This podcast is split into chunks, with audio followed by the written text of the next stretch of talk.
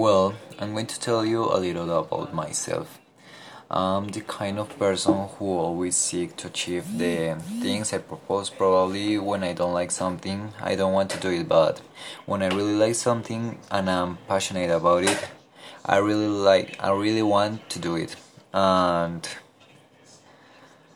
I do things well and without feeling obligated to do it. Maybe what I could help in education is giving to understand that some subjects may be very may be very necessary, but there are others like arts or religion that are not necessary but should be optional for people who see interest in any of them.